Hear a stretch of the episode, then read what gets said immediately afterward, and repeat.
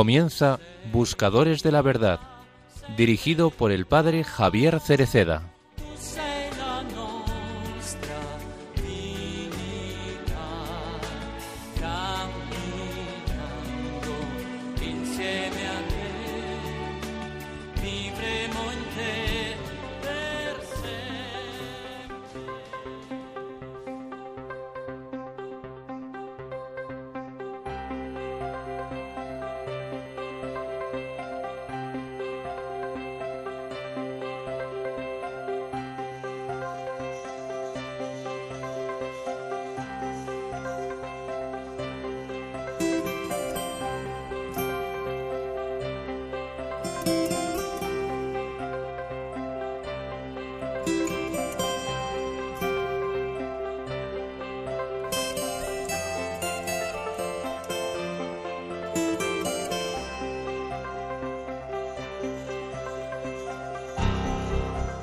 En el Evangelio de la liturgia de hoy, Jesús da a sus discípulos algunas indicaciones fundamentales de vida.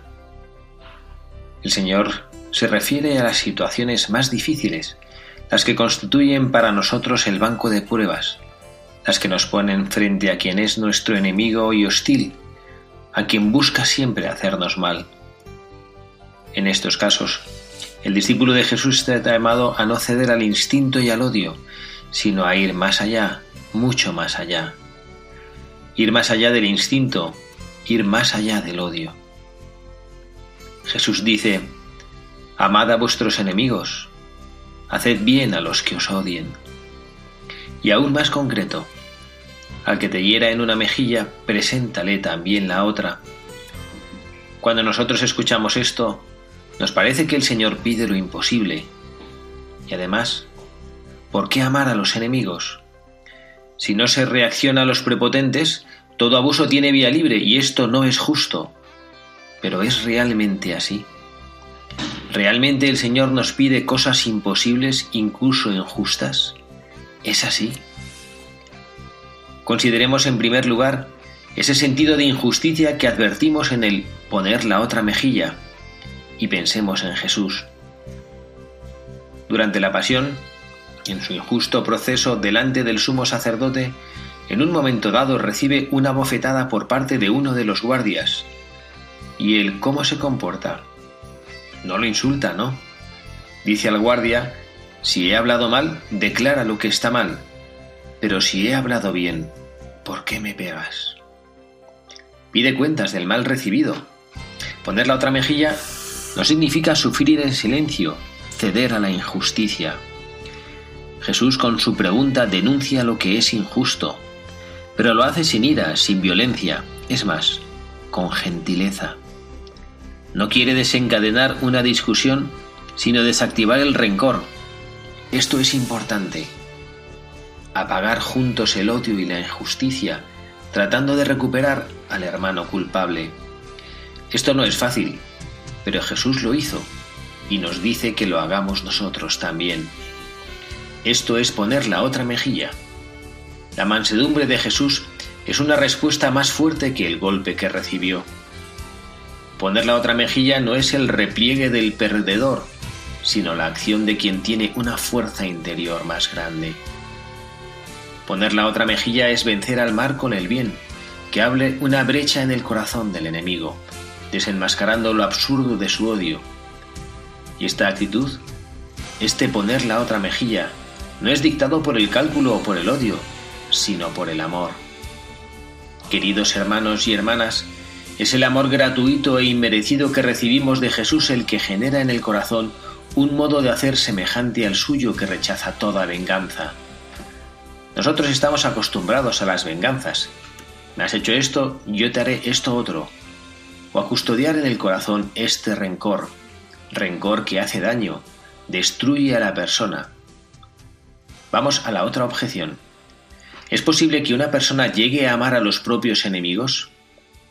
Si dependiera solo de nosotros sería imposible. Pero recordemos que cuando el Señor pide algo, quiere darlo. El Señor nunca nos pide algo que Él no nos dé antes. Cuando me dice que ame a los enemigos, quiere darme la capacidad de hacerlo. Sin esa capacidad nosotros no podremos, pero Él te dice, ama al enemigo y te da la capacidad de amar. San Agustín rezaba así, escuchad qué hermosa oración. Señor, da lo que mandas y manda lo que quieras. Porque me lo has dado antes. ¿Qué pedirle? ¿Qué es lo que a Dios le complace darnos? La fuerza de amar, que no es una cosa, sino que es el Espíritu Santo. La fuerza de amar es el Espíritu Santo, y con el Espíritu de Jesús podemos responder al mal con el bien. Podemos amar a quien nos hace mal.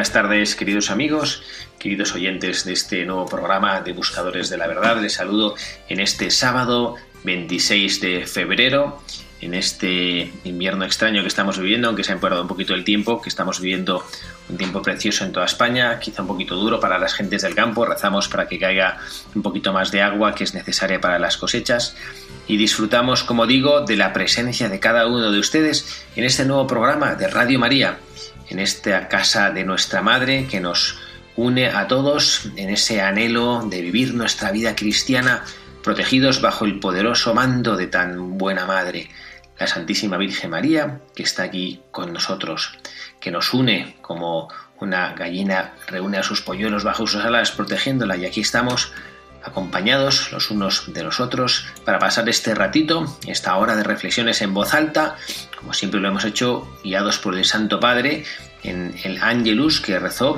el domingo 20, el domingo pasado, y que nos prepara de una manera preciosa a este periodo que empezaremos dentro de poquitos días, este miércoles 2, que es miércoles de ceniza, y el miércoles que signa el comienzo de este tiempo cuaresmal precioso, este tiempo en el cual tenemos que aprender a desprendernos de tantas cosas que son inútiles para nuestro fin, para el fin de nuestra vida.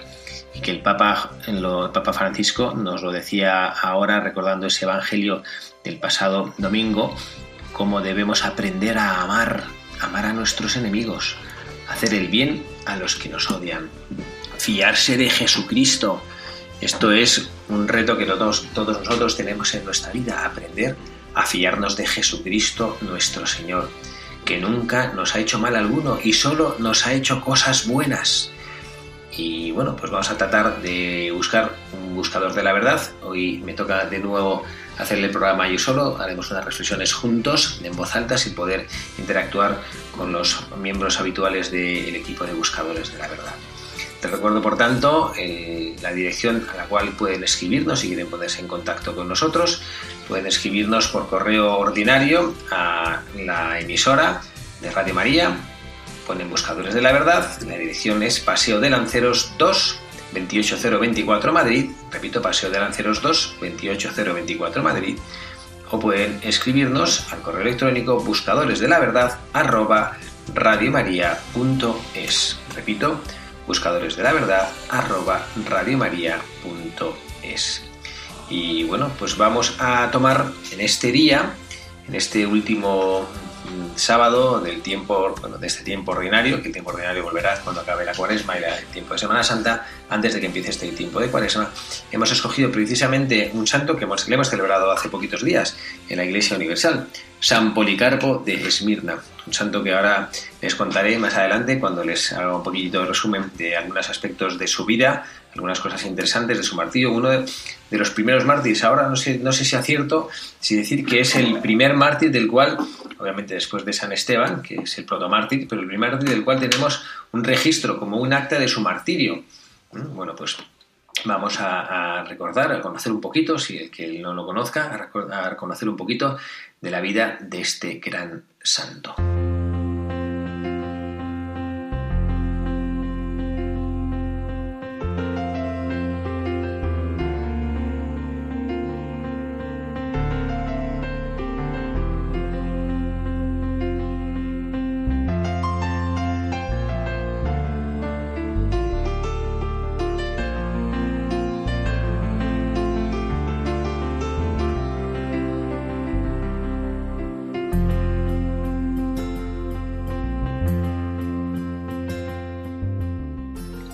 Policarpo era obispo de la ciudad de Esmirna, en Turquía, y fue a Roma a dialogar con el Papa Aniceto para ver si podían ponerse de acuerdo para unificar la fecha de fiesta de Pascua entre los cristianos de Asia y los de Europa.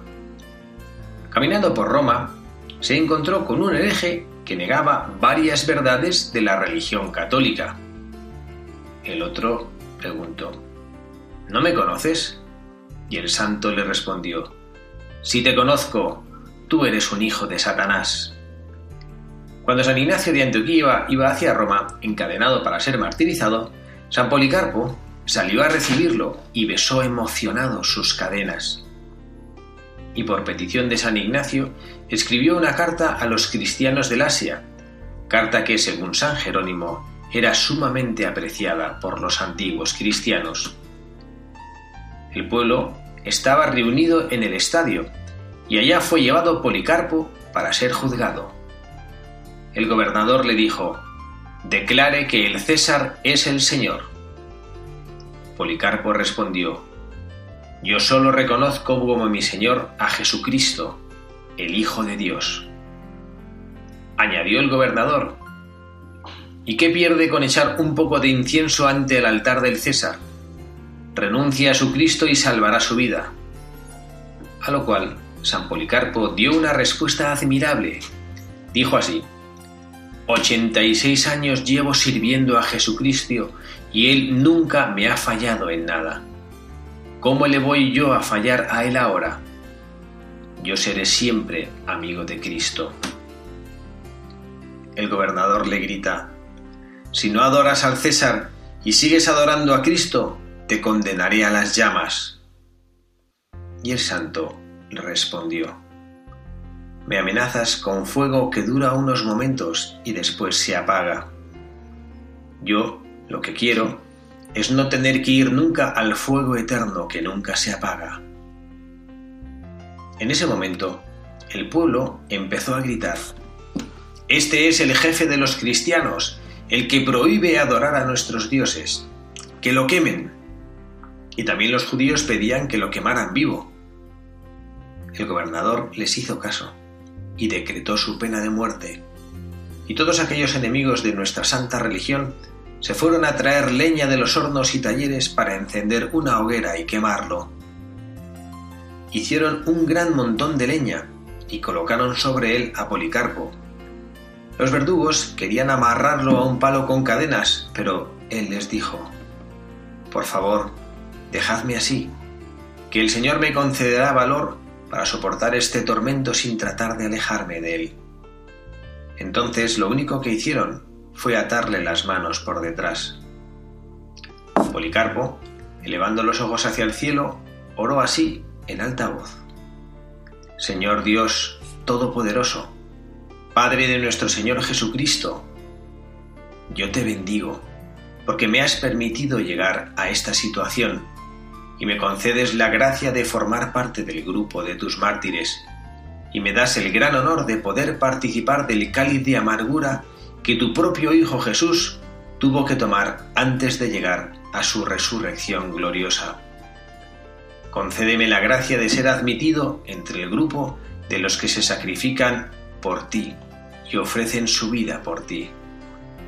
Haz que este sacrificio te sea totalmente agradable yo te alabo y te bendigo, Padre Celestial, por tu Santísimo Hijo Jesucristo, a quien sea dada la gloria junto al Espíritu Santo por los siglos de los siglos. Tan pronto terminó Policarpo de rezar su oración, prendieron fuego a la leña, y entonces sucedió un milagro ante nuestros ojos y a la vista de todos los que estábamos allí presentes. Esto es lo que sigue diciendo la carta escrita por los testigos que presenciaron su martirio. Las llamas, haciendo una gran circunferencia, rodearon al cuerpo del mártir, y el cuerpo de Policarpo ya no parecía un cuerpo humano quemado, sino un hermoso pan tostado o un pedazo de oro sacado de un horno ardiente. Y todos los alrededores se llenaron de un agradabilísimo olor como de un fino incienso. Los verdugos recibieron la orden de atravesar el corazón del mártir con un lanzazo, y en ese momento vimos salir volando desde allí hacia lo alto una blanquísima paloma, y al brotar la sangre del corazón del santo, enseguida la hoguera se apagó. Los judíos y paganos le pidieron al jefe de la guardia que destruyeran e hicieran desaparecer el cuerpo del mártir, y el militar lo mandó quemar, pero nosotros alcanzamos a recoger algunos de sus huesos y los veneramos como un tesoro más valioso que las más ricas joyas, y los llevamos al sitio donde nos reunimos para orar. Hasta aquí el acta del martirio. El día de su martirio fue el 23 de febrero del año 155. Esta carta, escrita en el propio tiempo en que sucedió el martirio, es una narración verdaderamente hermosa y provechosa para el alma.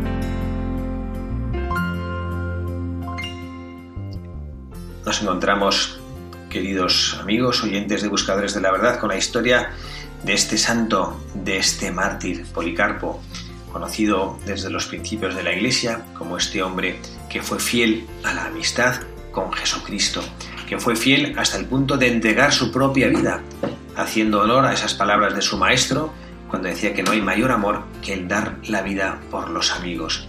Y San Policarpo lo hizo porque consideró a Jesucristo su gran amigo dentro de las enseñanzas que nosotros podemos recibir de nuestros buscadores de la verdad y que queremos ahora acoger también a través de nuestro mártir San Policarpo, la primera de las enseñanzas es precisamente esta, la amistad con Jesucristo, esa amistad incondicional.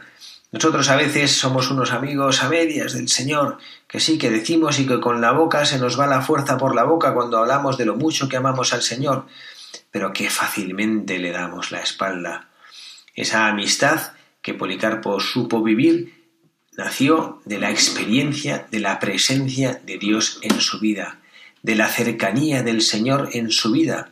Él la supo vivir, la supo experimentar y permitió que el Señor llenara su alma.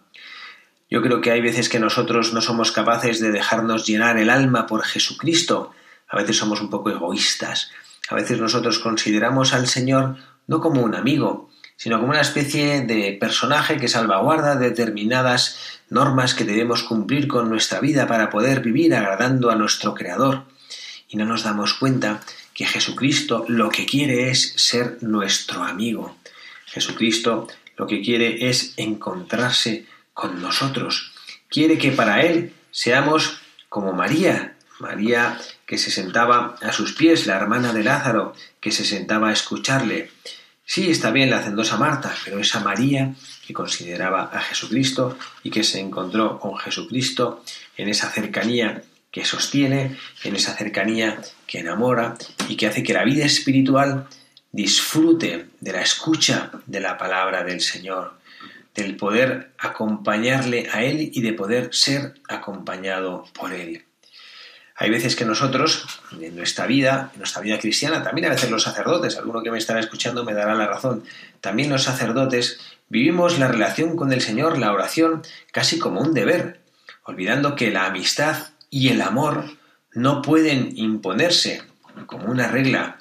Esto lo ha dicho de una manera bellísima el Papa Francisco a finales de, este mes. Eh, ha preparado en este sínodo que era sobre los sacerdotes, él ha hecho unas reflexiones preciosas y precisamente las tengo aquí delante. Y dice eso, muchas veces vivimos la oración solo como un deber, olvidando que la amistad y el amor no pueden imponerse como una regla externa, sino solo como una elección fundamental de nuestro corazón. Él eh, acaba aquí la cita, pero voy a retomarla. El Papa habla a los sacerdotes, pero yo invito a los que están escuchando que no se queden como si fuera una cosa únicamente dirigida hacia los sacerdotes, sino que sea una cosa que sintamos que también nos la dice a cada uno de nosotros. Dice el Papa, un sacerdote que reza no es más que un cristiano que ha comprendido en profundidad el don que ha recibido en el bautismo. Un sacerdote que reza es un hijo que recuerda continuamente que es hijo y que tiene un padre que lo ama. Un sacerdote que reza es un hijo que se hace cercano al Señor. Pero todo esto es difícil si no estamos acostumbrados a tener espacios de silencio en nuestro día, si no se sabe sustituir el verbo hacer de Marta para aprender el estar de María. Fíjense qué preciosa afirmación del Papa que redunda en esta, en esta idea, en esta misma idea. Jesucristo es el verdadero amigo, el verdadero compañero.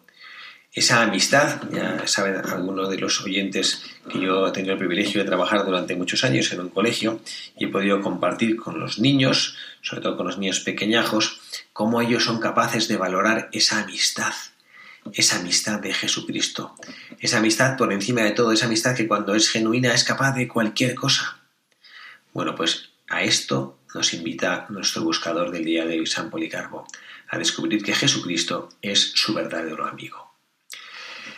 Una segunda enseñanza que la hemos leído en el acta de su martirio, que él nos la enseña y nos la hace ver con su propia vida, cuando este gobernador, no es la primera vez, yo lo estaba leyendo y digo, esto cómo me suena, se ve que son como patrones que han seguido en distintos momentos que quienes han querido condicionar a los mártires quienes han querido hacer abandonar el servicio y del amor a Dios y a Jesucristo le, le obligaban pues a quemar incienso al César, como si el César fuera un dios. El César que era un hombre ciertamente poderosísimo, el mayor ejército que había existido hasta ese momento sobre la faz de la tierra, un poder absoluto sobre las vidas, sobre los países, pero era una criatura, nada más. Y entonces le pide que le alabe para poder salvar su vida, como en definitiva, y esto es una cosa que creo que todos nosotros hemos experimentado alguna vez en nuestra vida, le está proponiendo que le dé la espalda a Jesucristo. Esto alguno nos sonará, como el mundo a veces es lo que nos propone, que le demos la espalda a Jesucristo. Y entonces, ¿qué es lo que dice San Policarpo? Esa frase que a mí me parece preciosa y que creo que ilumina muchísimo la vida cuando él dice, 86 años llevo sirviendo a Jesucristo y él nunca me ha fallado en nada. ¿Cómo le voy yo a fallar a él ahora? Yo seré siempre amigo de Cristo. Qué preciosa reflexión y cómo yo creo que podemos nosotros hacerla propia. No ciertamente en los, todos los años que vivió San Policarpo, no sé si hay alguien que nos está escuchando que tiene 86 años, muchos años son, y cuando uno mira hacia atrás en la propia vida, yo tengo 51 y miro para atrás en mi propia vida y sí puedo decir, como San Policarpo, que Jesucristo nunca me ha fallado, nunca me ha defraudado. Incluso en los momentos en los cuales yo vivía determinadas circunstancias dolorosas, cosas que no entendía, cosas que me pasaban, cosas para las que rezaba y ahí no encontraba yo la respuesta que yo esperaba, ni siquiera esos momentos con el paso del tiempo, han sido momentos en los cuales el Señor me ha fallado. Antes bien, los silencios de Jesucristo, cuando yo le estaba pidiendo que se manifestara en algo, era una muestra del amor por mí. Y yo me he dado cuenta, a toro pasado, que ese silencio, que ese no responder a cosas que pedía, era lo que yo necesitaba, a pesar de que en ese momento de sentirme no escuchado, pues a lo mejor un poquito de rebeldía hacia el Señor hubo. Démonos cuenta que Jesucristo es un verdadero amigo y nunca nos va a proporcionar algo que sea un mal para nosotros. Nunca va a estar dándonos la espalda y nunca va a estar ignorando nuestras peticiones. Lo que ocurre es que a veces lo que nosotros pedimos no nos conviene. Y entonces Jesucristo toma nuestra oración y la aplica en hacer, Señor, lo que yo te pido como un bien para mí, y él lo que descubre es que el bien para mí quizás sea lo contrario de lo que yo estoy pidiendo. Y, en, en, honestidad y en fidelidad con mi vida lo que hace es lo que es un mayor bien para mí. Bueno, pues esta es otra enseñanza preciosa que nos trae nuestro santo de hoy, San Policarpo de Esmirna. Hay, una tercera enseñanza que es el descubrir la diferencia entre las cosas de este mundo que pasan y las cosas que no pasan nunca. Sabemos que las palabras de Jesucristo no pasarán. Este canto de toda la vida, yo lo recuerdo desde pequeñajo, ¿no? Este canto de cielo y tierra pasarán, mas tus palabras no pasarán. Cielo y tierra pasarán, mas tus palabras no pasarán. No, no, no pasarán tus palabras. Y esto, San Policarpo, ya en ese siglo segundo de la historia de la Iglesia, el que había vivido abrazando a Jesucristo toda su vida, cuando este gobernador le amenaza con que lo va a martirizar en el fuego, que me imagino, al menos yo ahora lo pienso, y a mí me daría bastante miedo y bastante reparo ser amenazado de muerte y encima ser amenazado a morir en la hoguera, que ha de ser una muerte todavía más horrible, y él dice con esa grandeza de alma, con esa eh, delicadeza en la forma, pero con esa fuerza en el fondo, dice, tú me amenazas con algo que es caduco, pasajero. Dice literalmente que tengo aquí de nuevo delante el texto, me amenazas con fuego que dura unos momentos y después se apaga. Yo lo que quiero es no tener que ir nunca al fuego eterno que nunca se apaga. Yo creo que, bueno, pues esta es una, enseñanza eh, real que nosotros no siempre nos damos cuenta. Creo que a veces nos pasa eso, que ponemos un poquito la mirada sobre, bueno, pues las cosas que, que mm, son más de este mundo y que parece que la compensación que traen en este mundo me interesa más que mirar hacia la eternidad. Y entonces, bueno, pues yo resulta que bueno, pues sí, el Señor me está prometiendo algo, pero bueno, mm, a veces pues cometo algún pecadillo, a veces dejo que me lleve, se me lleve el corazón por eso, por una pequeñísima compensación, eh, y a veces ponemos nuestra vida al revés, pues por algún instante de satisfacción, de algún placer que no es debido, ¿no? Y sin embargo, él con qué claridad, San Policarpo, dice, sí, esta amenaza que tú me haces a mí, es que no me importa, ¿no? si Jesucristo no me ha hecho mal nunca, si Jesucristo me ha cuidado siempre, si Jesucristo ha velado por mí y me ha proporcionado bien siempre, y esto que me amenazas tú, que con un fuego que me va a quemar, pues nada, no me interesa, porque esto, este miedo que tú me quieres dar, es un miedo a algo temporal que va a pasar. Y el premio de Jesucristo, mi Señor, al que sirvo con amor, es un premio que será para siempre.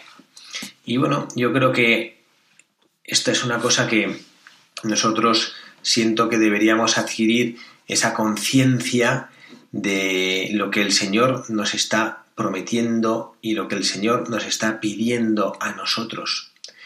Que nos demos cuenta que su amor, que es incondicional, no va a fallar.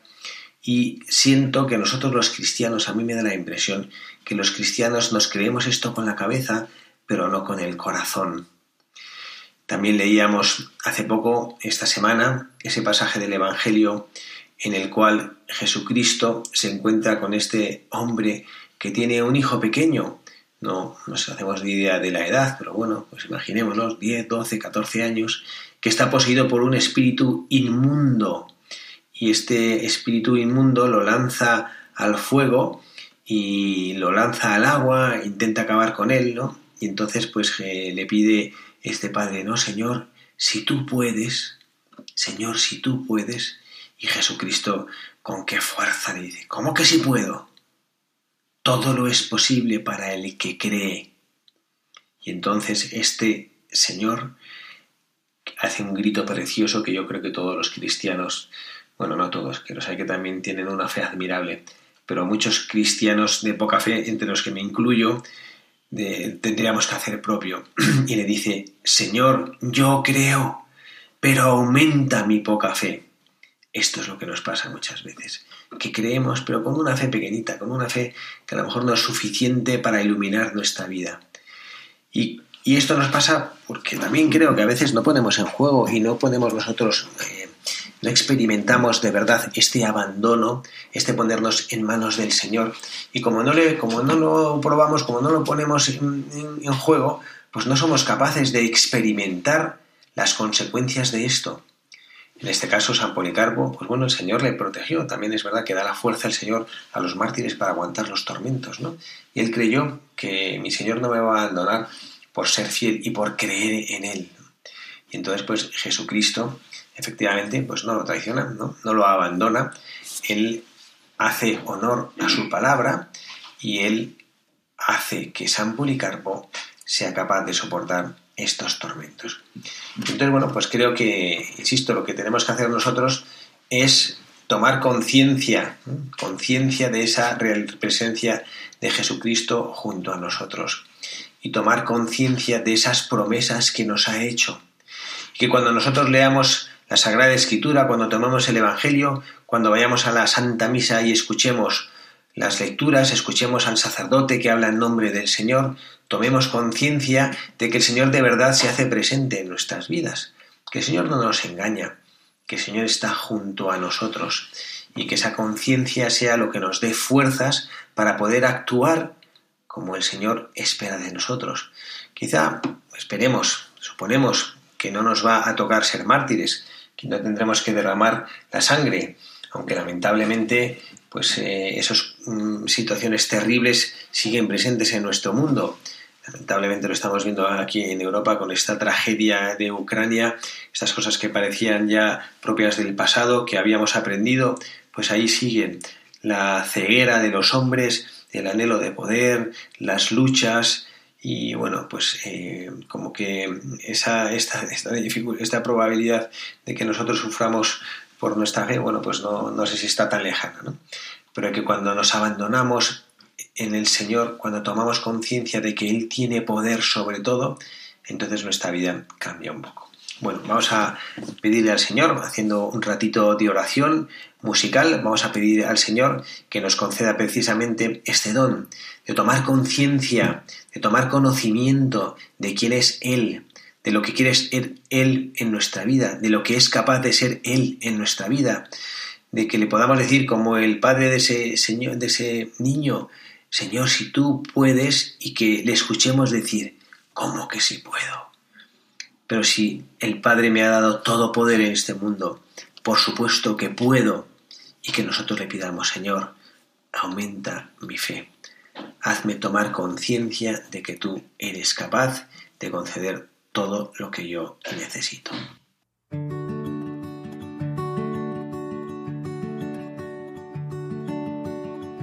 Vengo a gritarte los deseos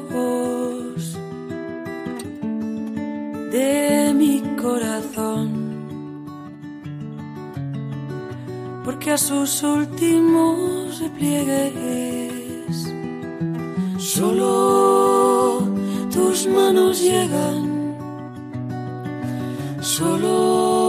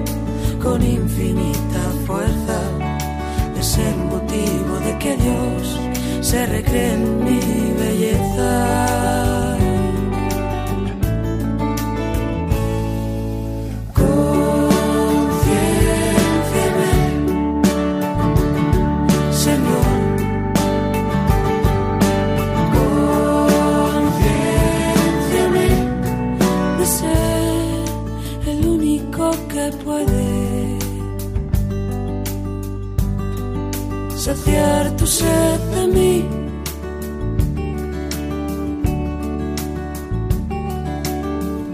De no estar hecho para el éxito, sino para el amor. De no vivir para mí mismo, sino para la comunión.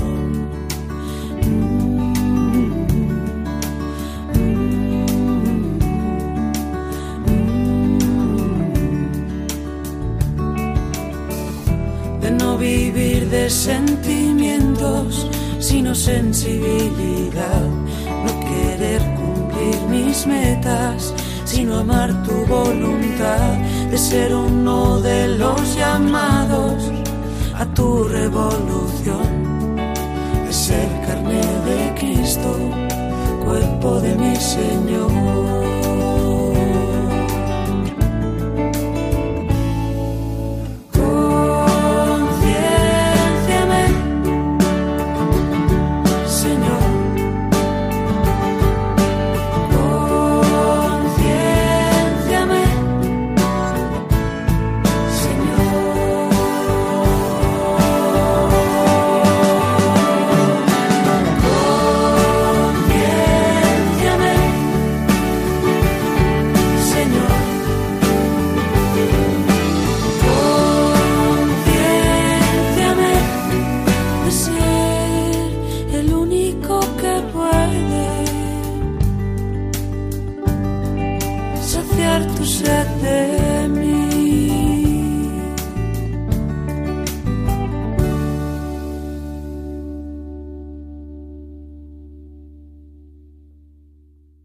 Buenas tardes, queridos amigos, buscadores de la verdad, en este programa de este sábado 26 de febrero, que les habla el Padre Javier Cereceda, acompañándoles, escuchando a la Santísima Virgen María, nuestra Madre, escuchando lo que ella nos quiere decir, lo que ella nos quiere enseñar a través de sus hijos, a través de estos hijos que nos han precedido en la historia de la salvación y que han sabido triunfar fiándose de Jesucristo, creyendo en Él, tomando conciencia de quién es Él en sus vidas.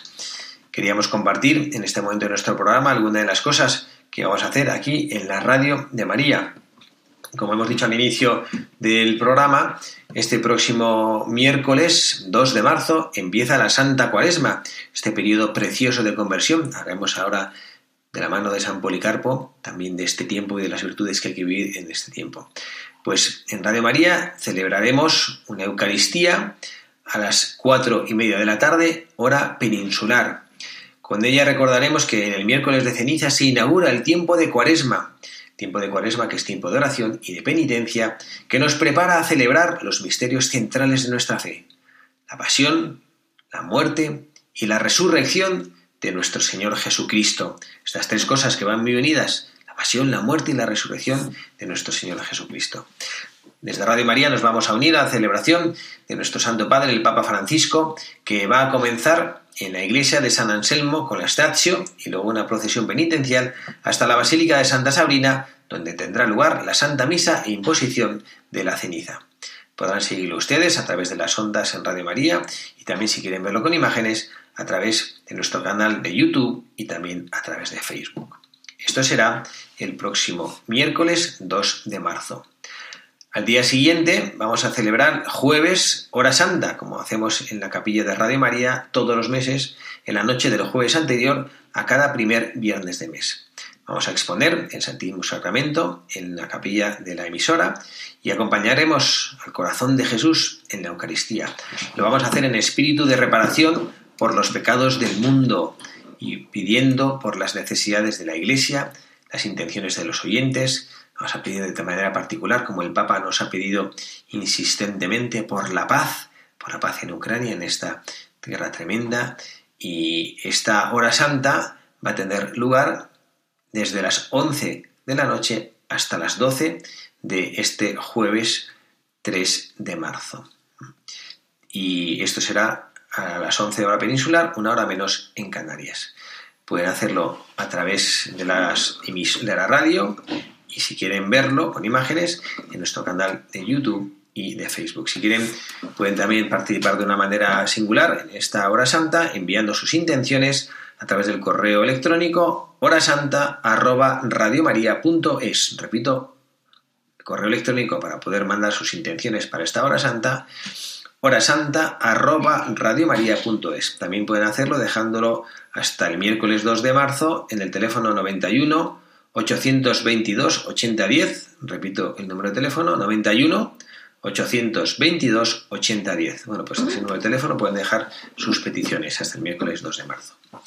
Y el último aviso que queremos hacer eh, de esta semana que empezaremos la cuaresma es que el viernes, el día siguiente, miércoles, jueves, viernes, pues el viernes eh, ahora rezaremos el Vía Crucis, el camino de la cruz. Para quien no sabe, que alguno quizá no lo sepa, ¿qué es esto del Vía Crucis? Consiste en la meditación de los pasos de Jesús en su camino hacia el Calvario. Es una oración preciosa, Pablo VI la definía como una meditación escenificada de la pasión de Jesucristo. Es una oración que sirve para cualquier momento, pero que adquiere un significado especial en el tiempo de Cuaresma y Semana Santa que empezaremos, este tiempo en el cual nos preparamos a la Pascua del Señor. Por lo tanto, todos los viernes de Cuaresma se retransmitirá esta oración a las 6 de la tarde, hora peninsular, salvo los viernes 4, 11 de marzo y el 8 de abril, días en los que se hará a las 3 de la tarde, que son las 2 en las Islas Canarias. Cada viernes se va a ofrecer esta oración desde un lugar de España y gracias a los voluntarios de las diócesis, el 4 de marzo será desde Logroño, el 11 de marzo desde Gandía, el 18 de marzo desde Santander, el 25 de marzo desde San Sebastián, el 1 de abril desde Cuenca y el 8 de abril se transmitirá desde Valladolid. Hasta aquí todas estas actividades ricas que vamos a tener en Radio María en esta semana que entra, que será la semana de inicio de la cuaresma. Y seguimos, como saben nuestros oyentes habituales, con nuestras reflexiones en voz alta sobre las virtudes que vive nuestro buscador del día de hoy, que es San Policarpo de Esmirna, este mártir del segundo siglo de la Iglesia, este amigo de Jesucristo que supo renunciar a tantas cosas por su amistad con él. Hemos leído en la editorial riquísima, eh, un poco larga, hemos tomado más tiempo de lo normal, en la editorial del Papa Francisco del inicio del programa, que corresponde al Angelus que rezó el pasado domingo 20 y en el cual encontramos también eh, unas reflexiones preciosas que pueden encajar perfectamente con lo que vivió nuestro mártir San Policarpo y que corresponden también de una manera preciosa a lo que nosotros buscamos este periodo de conversión, de abnegación que es la cuaresma la abnegación que supone poner los intereses de otros por delante del mío, poner los intereses de Dios, poner los intereses de mis hermanos. Esto es cuando una persona dice, es muy abnegado, y le dirás, es una palabra que, ¿qué significa eso de la abnegación? Algo dirá, uff, yo no tengo muy claro, pero es algo como que, que me da un poquito de pereza, que no estoy yo seguro si yo lo quisiera vivir. Bueno, la abnegación es una virtud preciosa para vivir, que yo animo a todos a que ninguno le tenga miedo y a que luche por encarnarla en su propia vida, porque no es ni más ni menos que ponerme a mí en segundo lugar. Difícil, pero preciosa tarea. Y poner, sobre todo, si yo me pongo en segundo lugar, para que sea el Señor, mi Señor Jesucristo, el que esté, quien esté en el primero. Bueno, pues en lo que hemos leído eh, del Papa Francisco y que lo hemos visto reflejado al leer las actas del martirio en, en San Policarpo, el Señor nos pide algo dificilísimo y que el Papa lo dice de una manera preciosa cuando que habla de situaciones que suponen para los cristianos un banco de pruebas. Es cuando se prueba esa virtud de la caridad que los cristianos debemos vivir. Es precioso hablar de la caridad. No sé ustedes, a mí, como sacerdote también, cuando me toca predicar, cuando me toca hablar, se me llena la boca hablando de la caridad. Que saber vivir la caridad. Pero qué difícil es vivirla de verdad, porque la caridad no es una virtud de quita y pon, no es una virtud que en determinados momentos es una virtud con horario, ¿no? Bueno, yo voy a vivir la caridad de 8 a 10. Pues no, no, eso es imposible. La caridad hay que vivirla permanentemente y por eso es difícil y es un banco de pruebas. Bueno, pues Jesucristo, que siempre nos, nos pone el más difícil todavía, pues nos pide que vivamos la caridad también frente a quien es nuestro enemigo. Otra enseñanza de San Policarpo, que supo respetar y, el respeto se expresaba a través del esfuerzo de intentarles mostrar la luz de Jesucristo, les podía haber ignorado, despreciado, pero él les hacía ver a sus enemigos, que es una manera de caridad, dónde está la luz. Qué difícil es hacer esto con quien busca hacernos el mal. ¿Quién de los que está escuchando ahora mismo no ha experimentado en algún momento de su vida el rechazo hacia quien nos ha hecho el mal, al que nos ha criticado, al que nos ha hecho perder el negocio, al que me ha hecho daño, al que me ha quitado el amor? ¿Cómo hemos sentido muchas veces en nuestro corazón ese rechazo, esa hostilidad hacia nuestros enemigos? Y bueno, pues lo que el Señor nos está pidiendo es no ceder al instinto y al odio, sino ir más allá, ir más allá. Cuando nosotros, el Papa lo decía, lo dice de una manera, pues como, como es ¿no? De una manera muy coloquial, pero muy clara y muy interesante, ¿no? Cuando nosotros escuchamos esta invitación de Jesucristo de amar a nuestros enemigos, nos parece que el Señor nos pide lo imposible. Nos pide lo imposible. Y sobre todo, lo dice también de una manera clara e iluminadora, sobre todo, pues que nos cuestionamos, ¿no? ¿Qué, ¿Qué sentido tiene? ¿Qué sentido tiene amar a nuestros enemigos? ¿Por qué? Nos parecería que, bueno, pues que a los enemigos, a los que nos están haciendo el mal, a los que están invadiendo, habría que plantarles cara, ¿no? Hay que plantarles cara para que, pues que no estén, para que dejen de hacer el mal. Bueno, pues esto, mm, que si es verdad que nos puede hacer parecer que el Señor nos está pidiendo injusticias, pues bueno, pues lo vemos en Él. Jesucristo, cuando sufrió Él mismo su pasión y cuando Él mismo entregó su vida por nosotros en la cruz, cuando Él murió por nosotros, tranquilamente podía haber controlado a los prepotentes, podía haberles parado los pies, podía haberles dado una buena lección y sin embargo humildemente se dejó conducir hacia la muerte. Pues el motivo esencial, y así lo vio San Policarpo tratando de, imitar a su Señor, y que nosotros también debemos hacerlo, porque San Policarpo lo hizo porque esperaba encontrarse con su Señor. Nosotros también lo hacemos porque Él nos ha invitado a vivir así, porque esperamos encontrarnos con Él y sobre todo porque vivir como el Señor nos invita a vivir produce en el corazón una plenitud que ninguna otra cosa en el mundo puede producir. No tengamos miedo a servir al Señor y a vivir como Él nos pide que vivamos, a pesar de que suframos por las injusticias del mundo. Otra enseñanza más, una de las muchas que nos está dejando San Policarpo en esta tarde, otra de las enseñanzas es aprender a vivir desactivando el rencor. San Policarpo lo hemos leído en su biografía, como él, cuando le confrontaba el gobernador, pues no, no, le, no hacía sino mostrarle lo que el Señor había hecho en su vida. Eh, también con los que después le dieron la espalda, esto es una cosa que pasa en el mundo, los, los que estaban en el pueblo y empezaron a gritar, ¿no? que lo quemen, que lo quemen. Bueno, pues esto nos recuerda cuando Jesucristo también, crucifícalo, crucifícalo, escuchó de los labios de las gentes que una semana antes le estaban aclamando cuando hacía su entrada triunfal en el Domingo de Ramos en Jerusalén. Que lo quemen, que lo quemen, ¿no? Y él, pues con humildad, no se dejó llevar por la rabia, por la ira, sino que él simplemente se dejó llevar por el amor de Dios y no por tratar de vengarse y no tratar y no por tratar de devolver el mal que me has hecho tú a mí. Tratar de amar incluso a sus enemigos, tratar de amarles.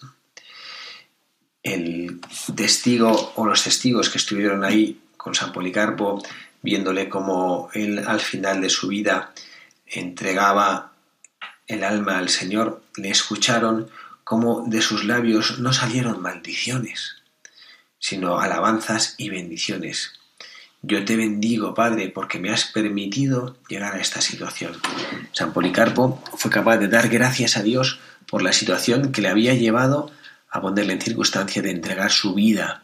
¿Cuántas veces nosotros, cuando la vida nos pone en circunstancias difíciles, nos pone en circunstancias que son una prueba para nosotros, cuántas veces le damos las gracias al Señor por colocarnos en esas pruebas? Pues ciertamente creo que pocas. Más bien nosotros como que nos dejamos llevar un poquito por la rabia, a veces quizás nos dejamos llevar un poquito por el enfado, por el rechazo a lo que el Señor permita que nos suceda. Policarpo, no. él fue capaz de ver en ese martillo que le tocaba padecer la ocasión a través de la cual iba a llegar a encontrarse con su Señor, al que durante tantos años había servido y del que no había recibido sino bienes. Bueno, pues vamos a, concluir ya nuestro programa dándole gracias al Señor por ponernos ejemplos de santos insignes como San Policarpo, de santos que supieron ser fieles a lo que el Señor les pedía.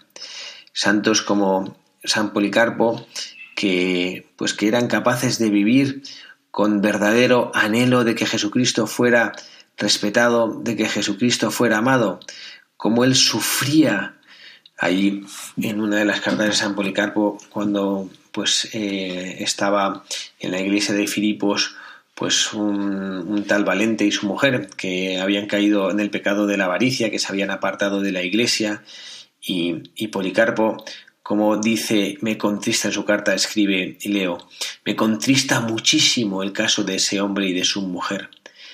Que el Señor se digne en concederles arrepentimiento sincero. Vosotros proceded con moderación en este asunto y no los consideréis como enemigos, tenedlos como miembros enfermos y extraviados para que se preserve intacta vuestra comunidad. Obrando así, os edificáis a vosotros mismos. Bueno, pues así vemos como Policarpo hizo verdad en su vida el acoger el amor de Dios. E hizo verdad el no dejar que entrara en su corazón ni una pizca de rencor, de rabia, de rechazo, de odio, que son signos del demonio en nuestra vida, pero no es lo que Dios nuestro Señor espera de nosotros. Le pedimos a Él que sepamos vivir como este gran mártir, este gran amigo suyo. Le pedimos que sepamos vivir con fuerza, con generosidad, nuestra vocación cristiana. Gracias a todos. Se despide quien les habla, el padre Javier Cereceda, deseándoles que tengan un feliz fin de sábado y el domingo, mañana, Día del Señor. Recemos los unos por los otros, recemos por todas las personas que están sufriendo por lo que está pasando en Ucrania, para que la paz permanezca en todos nuestros corazones.